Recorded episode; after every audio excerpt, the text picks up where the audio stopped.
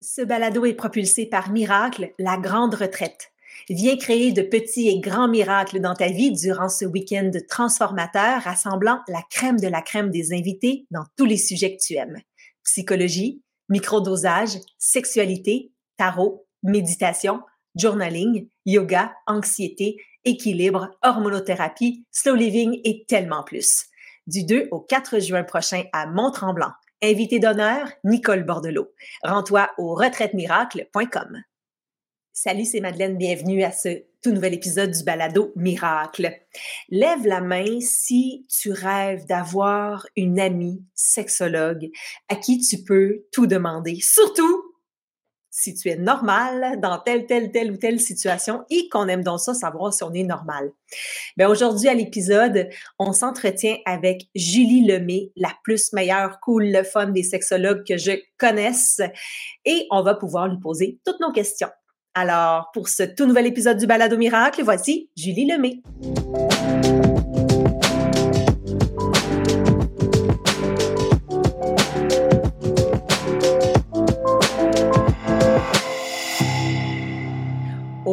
Parler de sexualité. Salut Julie. Bonjour.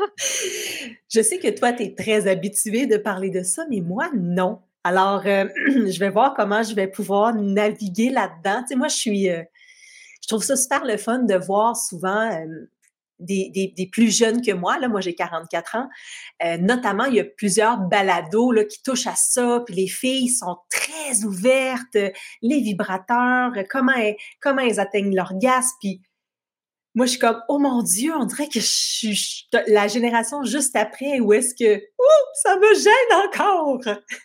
Tellement, mon Dieu, mais c'est un départ de Lyon. Parce que effectivement, c'est quelque chose qui est très présent hein, quand on parle de sexualité, euh, de voir euh, tout ce qui peut être fait au niveau de la créativité, au niveau des options qu'on peut avoir, et souvent cet échantillonnage-là, cet éventail-là de possibles, on l'associe à l'ouverture mais moi, je l'associe aux préférences. Et ah. euh, on est libre d'explorer hein, ce qu'on veut au niveau de la sexualité, euh, jouets sexuels, la masturbation, toute la diversité des pratiques, euh, ben, libre à chacun, en fait, de se tourner vers ce qu'ils ont envie d'expérimenter, mais une personne qui a certaines préférences que peut-être la personne va considérer moins extravagantes ne fait pas d'elle une personne moins ouverte au niveau de la sexualité. Donc, je trouve ça intéressant de l'asseoir dès le départ dans notre discussion. C'est ça. C'est pas parce que j'en parle pas ou que ça me gêne encore que j'ai pas une belle vie sexuelle. On le sait pas. Mais c'est que je trouve que médiatiquement, on parle souvent de la sexualité dans le sensationnalisme, dans, je, nommais le mot, l'extravagance. Mm-hmm. Puis, on m'approche euh, comme sexologue des fois en disant, euh, ben, la sexualité, c'est un sujet qui est tabou. Hein? Donc, euh, viens en parler dans l'irrévérence. Viens en parler dans un angle qu'on n'a jamais entendu. Puis moi, je trouve que ce qui est tabou dans le thème de la sexualité, c'est souvent la nuance.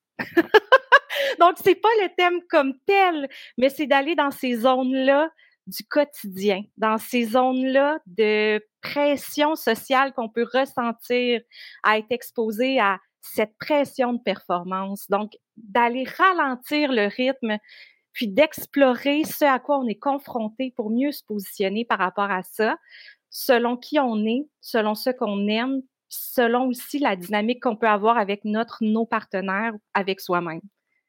C'est fou combien le mot normal est euh, associé à la sexualité, c'est-à-dire on veut être normal. En tout cas, moi, je veux être normal. Oui. euh, oui. C'est est-ce que c'est normal de faire l'amour euh, une fois par semaine? Est-ce que c'est normal de de vivre telle, telle, telle chose? Est-ce que mon corps est normal? Est-ce que mes, parties intimes sont, sont normales? Euh, c'est fou combien on, a, on aurait le goût d'être normal, d'être comme les autres et de savoir si on est comme les autres. Oui, totalement. Quand on le sait, on n'est pas comme les autres. par essence, par essence, il n'y a pas de standard de fréquence de relation sexuelle qui peut témoigner de la qualité d'une relation. Il n'y a pas de standard de par exemple, je, nommais la masturbation.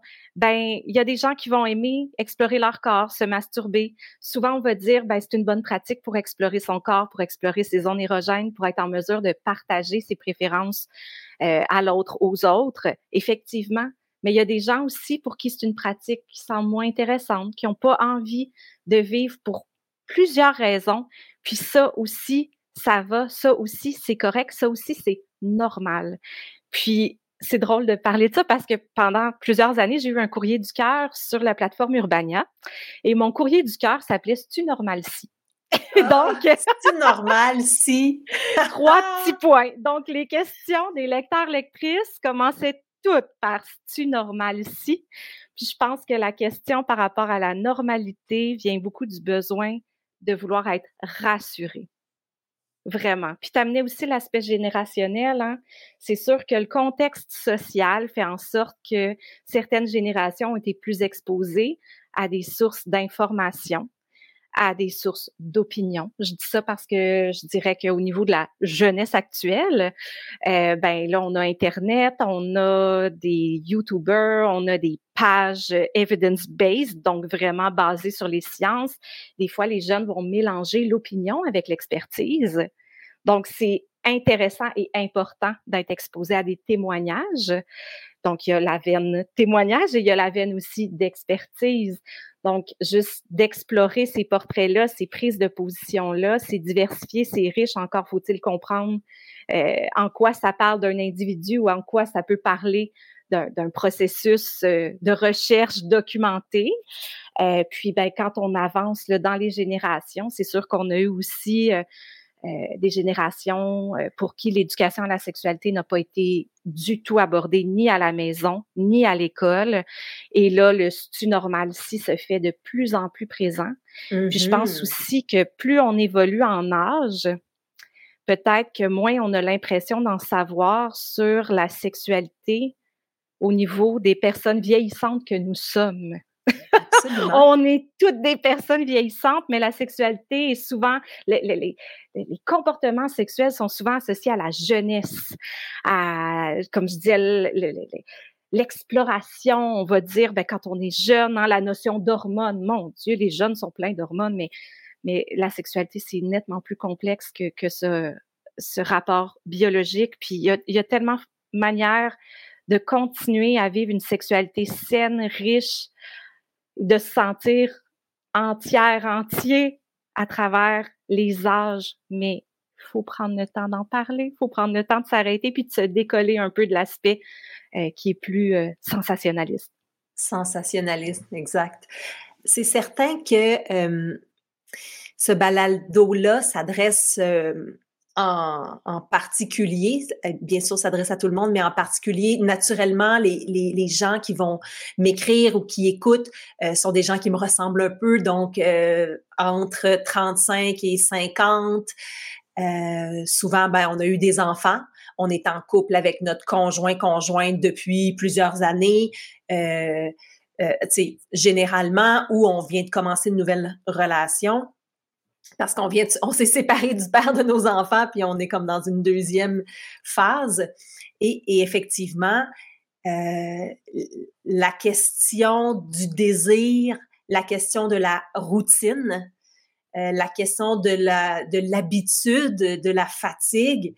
Euh, en tout cas, moi, autour de moi, on est bien plus là-dedans, dans coudon, j'ai-tu plus de libido ou que dans euh, Youpi, j'explore puis je tripe. Oui. Ça, c'est. Je pense que c'est ça, des fois, qui fait qu'on veut se qu'on veut se faire rassurer sur la normalité parce que là, souvent, les, fréquences ont diminué. Bref, comment tu.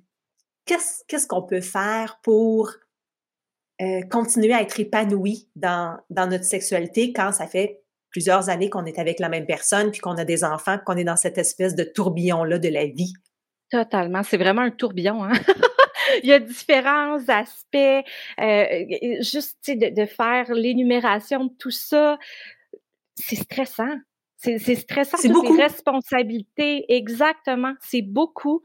Euh, c'est beaucoup, hein, on parle de la charge mentale, de beaucoup planifier, d'avoir de, toujours les préoccupations de, du futur qui s'en vient. Je dois penser à ci, je dois penser à ça, je me sens comme ça, je me sens euh, moins capable d'accomplir ça, mais je dois, je dois, je dois. Au-delà du je dois, qu'est-ce que je peux faire? Et je trouve que des fois, on peut entretenir avec soi-même un discours qui est beaucoup dans la valorisation, ce qui est bien, mais qui pourrait être réorienté vers la compassion. Je donne un mmh. exemple. OK, euh, je dois faire beaucoup de choses dans ma journée aujourd'hui. Je suis bonne, je suis fine, je suis capable, j'y arrive. Je suis belle, je suis bonne, je suis fine, je suis capable, l'espèce de, de qu'on entend souvent. Euh, et donc, on ne sera pas nécessairement à l'écoute de nos limites. On va vouloir les surpasser pour accomplir. Ah, c'est sûr. Pas le temps de se demander si euh, sont où nos limites, là. Il faut. voilà, je pense que tu le nommes bien. Pas le temps, donc pas d'espace. Pas d'espace, donc pas le, pas, le, canal, je vais dire ça comme ça, pour se questionner sur la, la différence entre valorisation, ouais, je suis capable, j'y vais, ouais, et l'autocompassion qui est de dire, hey, tu sais, aujourd'hui, je me sens fatiguée. Aujourd'hui, j'ai l'impression que je vais être moins patient, patiente avec les enfants. Peut-être que je pourrais revoir l'horaire à la baisse. Peut-être que ce soir, je pourrais cuisiner des croquettes au four. de quoi j'ai besoin, hein? Oui. On, s'arrête peu pour se demander de quoi j'ai besoin, moi? Oui, et ces besoins-là sont légitimes et mérite d'être entendu, considéré et de faire partie du quotidien de la famille, puis du quotidien du couple, de la relation. Dans le sens où c'est aussi une forme d'éducation de démontrer, par exemple, aux enfants, de dire, euh, ben, par exemple, aujourd'hui, maman est un petit peu plus fatiguée. Tu sais, quand on sent que qu'on a moins d'énergie pour faire les choses. On peut prendre le temps de ralentir, tu sais. Je sais qu'on avait prévu tel euh, d'aller au parc. Qu'est-ce que tu dirais qu'on amène le parc dans le salon?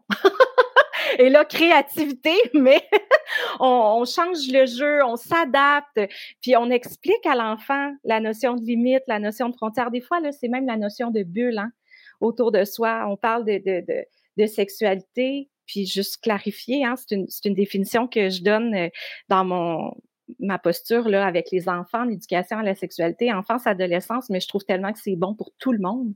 La sexualité, c'est ce qui se passe dans notre cœur, dans notre tête et dans notre corps. Mais souvent, on va l'associer au corps, au corps, au corps. On va l'associer au savoir-faire. Mais la, la sexualité, c'est la tête, c'est le cœur, c'est l'être aussi. Donc, c'est important de se ramener vers soi malgré ce tourbillon dont tu témoignes. Et je comprends que c'est pas toujours facile de s'arrêter avec tout ce qu'on peut s'imposer là dans dans notre rythme de vie, mais de se ramener vers soi, puis de se demander ce qui nous ferait du bien, ce qui ferait du bien à notre corps. Des fois, il y a des périodes où on n'a pas envie d'être touché. On n'a pas envie d'être touché, oui, sexuellement dans le cadre de partage intime, mais on peut ne pas avoir le goût d'être touché même par nos propres enfants qui vont s'agripper à nous parce que on a un trop plein, on a besoin de la bulle. On peut l'expliquer ça aussi. tu sais quoi, aujourd'hui ma bulle est un petit peu plus grande. Je vais avoir besoin d'espace. Mais l'espace, ça peut être perçu comme un désaveu. Ça peut être perçu comme un rejet, particulièrement dans le cadre des, relations amoureuses. Hein. Je, vais chercher de l'espace, je vais euh, refuser un contact une relation sexuelle. Et tu sais, ce soir, j'ai pas, j'ai pas la tête à ça. On a souvent peur que l'autre se sente moins désiré, moins désirable, rejeté. Donc, ça aussi, c'est important d'en parler que la qualité d'une relation ne se quantifie pas à la fréquence des contacts, mais plus justement ce partage-là de vulnérabilité, puis des fois de ramener la tendresse aussi. Hein? On parle de relations sexuelles, je ne sais pas si les personnes qui nous écoutent pensent automatiquement à une, relation sexuelle avec pénétration, par exemple, mais la sexualité, c'est tellement plus riche que ça. On peut parler de sensualité, puis dans le mot sensualité, il y a le mot sens. Il y a les cinq sens qu'on peut explorer aussi, les caresses, les massages, juste l'odorat, de mettre des odeurs agréables, de créer juste un petit cocooning avec son, sa partenaire, de prendre le temps de relaxer. Ça peut être érotique en soi aussi.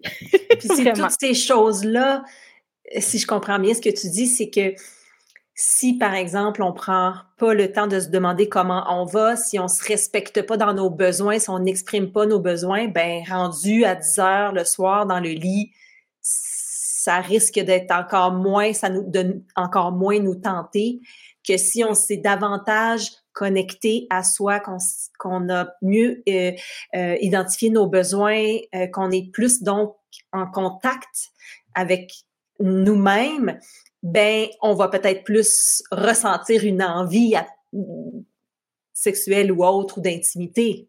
Tout à fait, parce que le pire ennemi du désir, c'est le stress. Uh-huh.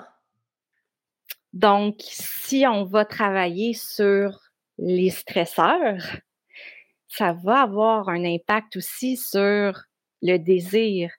Puis, on peut avoir un désir global et on peut avoir un désir aussi, on parle du contexte de couple, ben, on peut avoir un désir envers notre, nos partenaires, dépendamment de notre configuration relationnelle.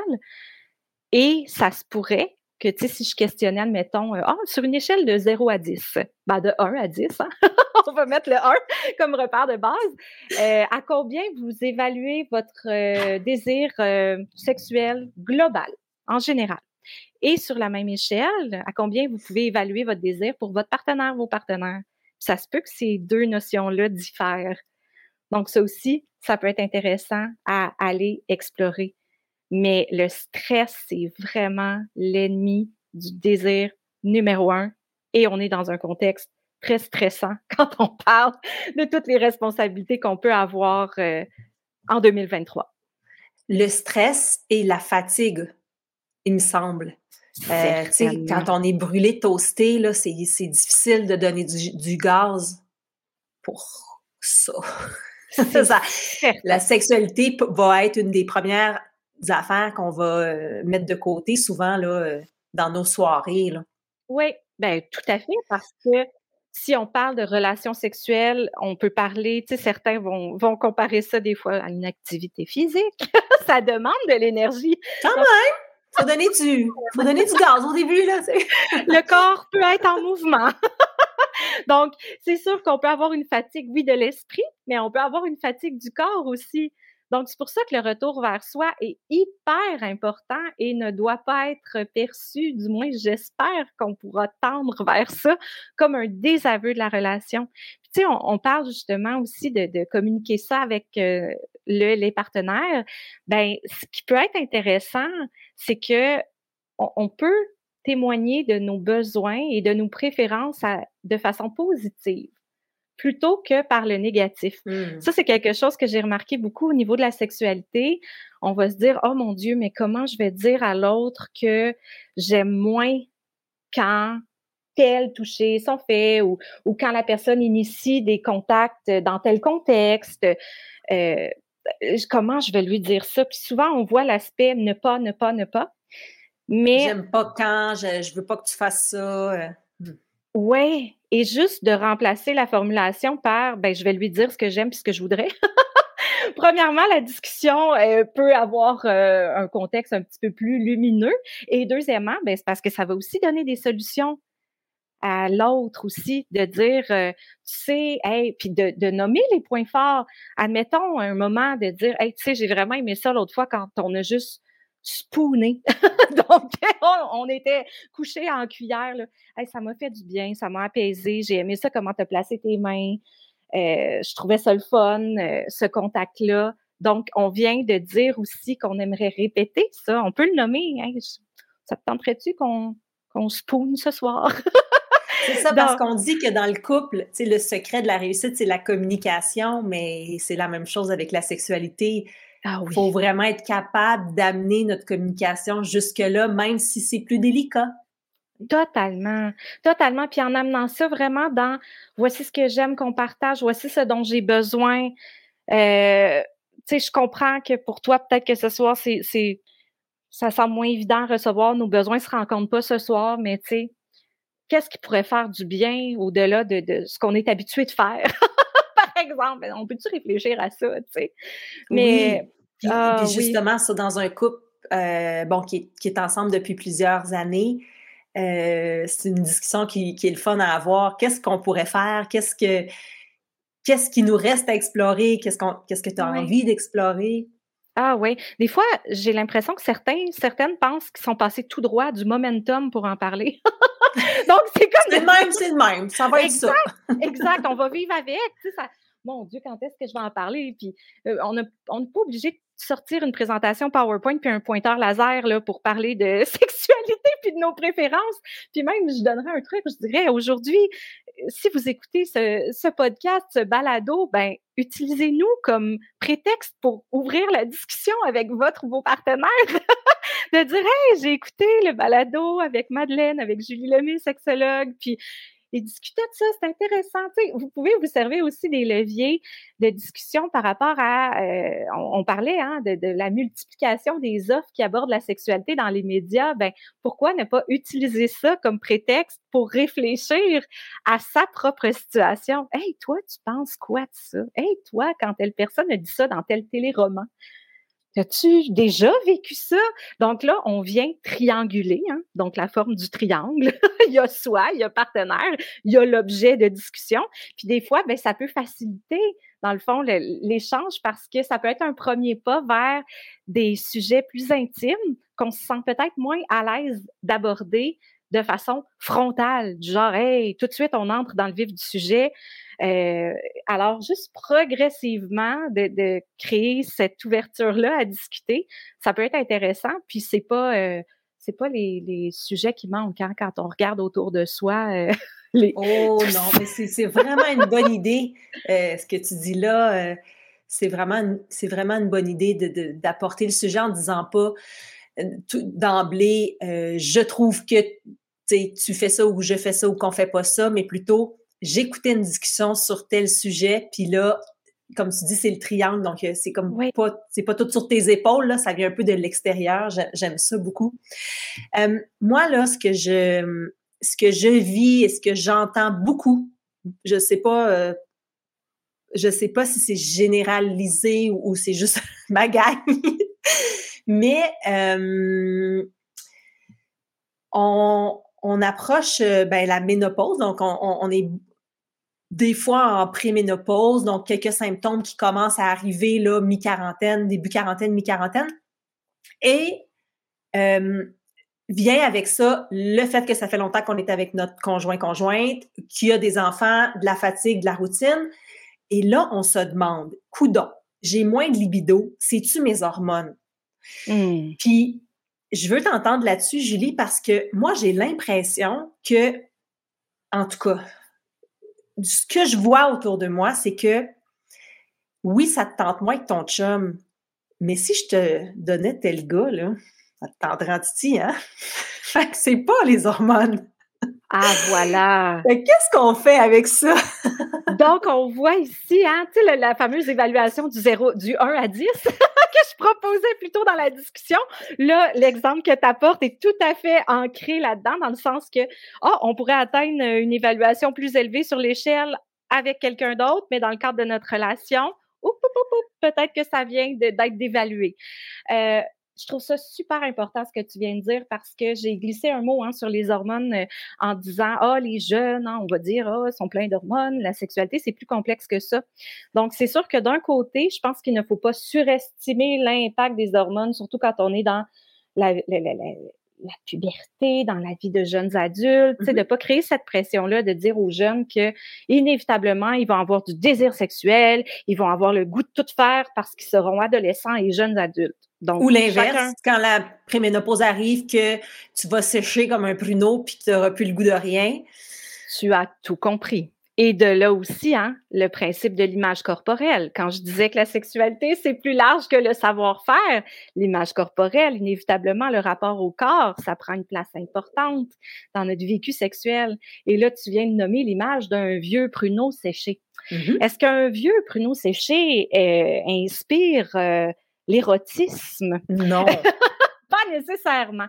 Et c'est là quand on parle des corps vieillissants, puis de la perception qu'on peut amener dans l'imagerie populaire, je ne sais pas si je peux dire ça, l'imagerie collective, que les corps plus âgés peuvent être aussi des corps érotiques, des corps désirés et des corps désirables. Donc ça, c'est une chose, l'image corporelle. Et pour les hormones, autant d'un côté, il ne faut pas surestimer leur implication à certains stades de la vie, mais je dirais que autant que dans certains moments, il ne faut pas les sous-estimer. Et particulièrement les hormones quand on parle des corps typiquement féminins, hein, le cycle menstruel amène véritablement une ah fluctuation qui a souvent été moquée entre autres, euh, puis qui est même encore réutilisé, instrumentalisé pour dire bon, regarde, toi, tu es dans ton SPM. Absolument. de, vraiment, là, cette vision un peu euh, de l'hystérie hein, qui a été rattachée. Mm-hmm. T'es pas du monde, tu dois être dans ton SPM. Eh bien, sachez que le SPM, c'est pas une lubie, là.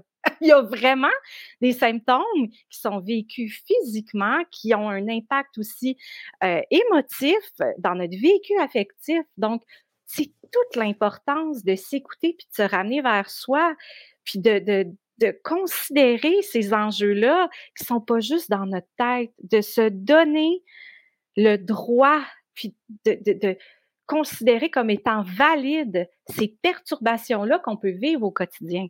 Puis oui, quand on approche la ménopause, quand on a, quand on sent, j'ai l'impression quand, quand on se parle puis qu'on témoigne du, portrait un peu typique qui peut être vu, je sens une tellement grande charge sur les épaules des gens. Mais c'est sûr que si on a un poids extrêmement lourd sur nos épaules, on a juste le goût de s'arrêter puis de se coucher à terre. En boule. en boule. Et c'est là qu'on a besoin du réconfort de je suis normal. c'est là qu'on a besoin de, de, vraiment cet aspect-là de, de, validation. Et oui, vous êtes normal. C'est ça de s'arrêter, de voir c'est quoi la charge qui est sur nos épaules, qu'est-ce qui nous appartient, qu'est-ce qui nous appartient pas. Puis je pense que même une des charges qu'on peut se mettre, puis je trouve que c'est important de la démystifier, c'est l'aspect de communication. Parce que je trouve qu'on est beaucoup, beaucoup. Euh, c'est un message galvaudé de dire faut communiquer, faut communiquer, faut communiquer. Et là, bon, je dois communiquer. Oui, comment je communique, c'est une chose. Hein. On va souvent entendre justement de, d'exprimer nos besoins selon notre point de vue, selon ce qu'on vit. De façon très important. Et oui, et c'est fondamental, certainement. Il y a ce point-là. Ce que je trouve important aussi, c'est de se diriger vers, oui, l'émetteur du message, mais la personne qui reçoit le message. Est-ce que, une fois qu'on communique, à quel point notre message est entendu, clairement exprimé? Oui, premier stade, ça, on en parle beaucoup, mais à quel point il est considéré? ça, je trouve que c'est le petit bout des fois qui manque dans la communication. J'ai beau exprimer mon besoin. Des fois, on l'exprime verbalement. Des fois, on n'est même pas capable d'exprimer en mots ce qu'on ressent. Ça peut être confus aussi, un ressenti. Des fois, c'est notre corps qui nous parle. On est stressé, on est irritable, on est très fatigué, comme l'exemple que tu amènes. Mais ça, c'est notre corps est un allié. Il n'est pas en train de nous ralentir puis d'être une embûche. Il est en train de nous dire, hey, attends peu. Peut-être que là, c'est difficile de traduire en mots ce que tu ressens, mais il y a quelque chose qui fonctionne pas. Je t'envoie un signal.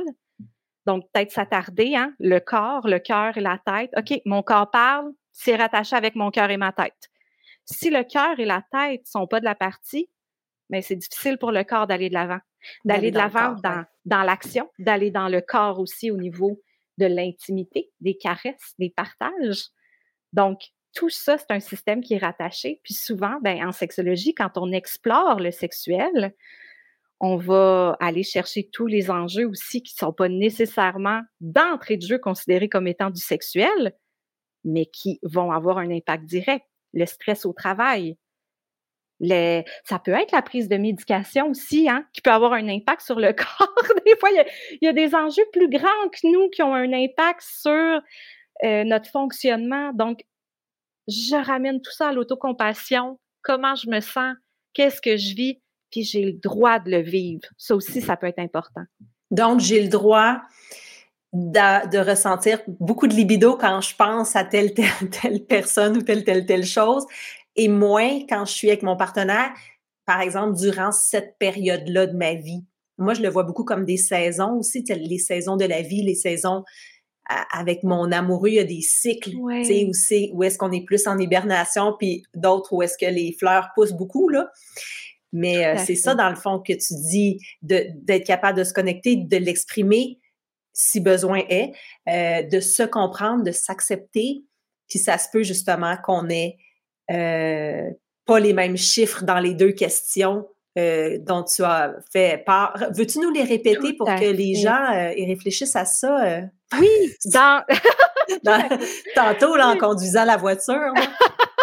de prendre le temps de s'arrêter. Ben, c'est l'espèce d'évaluation, justement, de en général, mon désir, je l'évalue sur combien? Oui, en général, le désir en général, globalement, est-ce que justement je peux me faire une imagerie fantasmatique? Est-ce que, on parlait de masturbation, je le ramène, est-ce que j'ai des besoins au niveau plus de l'auto-érotisme? Euh, donc, je me suis, je me situe par rapport à ça, mon, sentiment de me sentir désirée, désirable. Et après, ben, dans le cadre de ma relation, sur une échelle de 1 à 10, comment je me sens? Est-ce que je me sens désirée, désirable? Est-ce que je désire? Mm-hmm. Est-ce que j'ai envie de me rapprocher? Et donc, cette évaluation-là peut être intéressante. Puis un autre petit exercice, là, on est dans, les trucs qui peut être vraiment bien aussi, c'est euh, de voir hein, le, de faire une image de notre couple concrète. Et là, je parle couple, deux partenaires. Si on n'a plus de deux partenaires, on peut rajouter des bulles. Je vous explique qu'est-ce qu'une bulle. vous savez, tu sais, les diagrammes de veines avec des cercles. Oui. Donc, qui vont Deux se cercles qui peuvent se rencontrer à un moment donné. Il y a une jonction au centre. Mm-hmm. Donc, on peut représenter un couple par cette image-là. Ce qui vient déconstruire l'idée que 1 plus 1 égale 2. 1 plus 1, dans ce cas-là, égale 3. Donc, on a le cercle moi, on a le cercle l'autre et on a la jonction qui est le nous. Qui pourrait être proposé, c'est de dire, est-ce que vous sentez que votre vous, je vais parler au moi, ça va faciliter l'explication. Moi, quand je regarde les deux cercles, est-ce que j'ai moi et mon partenaire, ma partenaire, est-ce qu'on a le même espace dans la bulle? Est-ce que le nous prend tellement de place que je sais même plus le moi et quoi? On est tellement devenu un couple fusionnel. On fait tout ensemble. On partage les mêmes amitiés, les mêmes intérêts, les mêmes activités. On, est tout le temps ensemble. Je sais même plus cette parcelle-là du moi, elle est remplie de quoi? Il y en a d'autres avec qui j'ai fait cette, ce visuel-là, qui se sont positionnés dans un cadre et qui ont mis les deux cercles qui ne se touchaient même pas. Donc, pour eux, leur visualisation de leur couple, c'était on est dans la case du couple. Et d'ailleurs, c'est intéressant parce qu'on dit souvent on va se caser quand on est en couple. Donc, ils se sont mis dans une case et ils ont mis deux cercles qui ne se rencontrent même pas. Certains ont même fait l'image d'un beigne. Je me sens aspirée par l'autre dans la relation.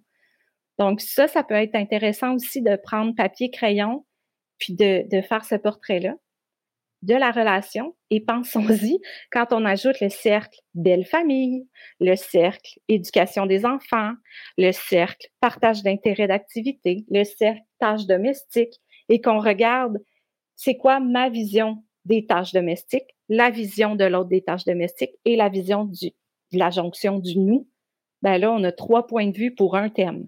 Et en couple, on doit gérer 40 000 thèmes. Tout ça.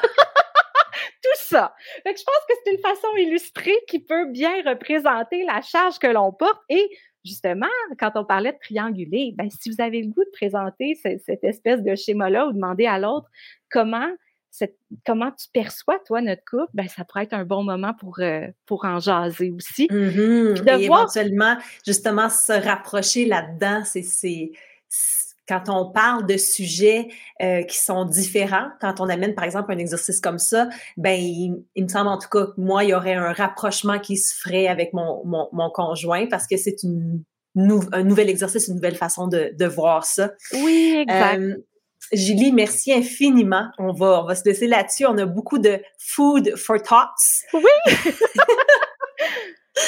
Ça a été vraiment un plaisir de discuter avec toi, vraiment comme de parler à une amie qui serait sexologue. Oui, tout à fait. On a place à ces beaux échanges-là ensemble. Donc, euh, le plaisir est partagé, vraiment. Merci. Puis merci tout le monde. J'espère que ça vous a euh, éclairé, euh, que ça vous a conforté dans le fait que vous êtes normal et que tout ça est normal. Mais surtout, à retenir, on essaie de se connecter, on essaie d'être dans la pleine conscience aussi euh, dans cet aspect-là de la sexualité.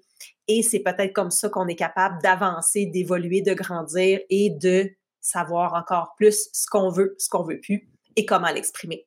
Merci encore Julie et bye bye tout le monde. On se retrouve la semaine prochaine. Miracle est une présentation de Rose Bouddha, des vêtements écolos, éthiques et durables, faits pour bouger et vous accompagner dans toutes vos aventures. Du sommet de la montagne au chien tête en bas.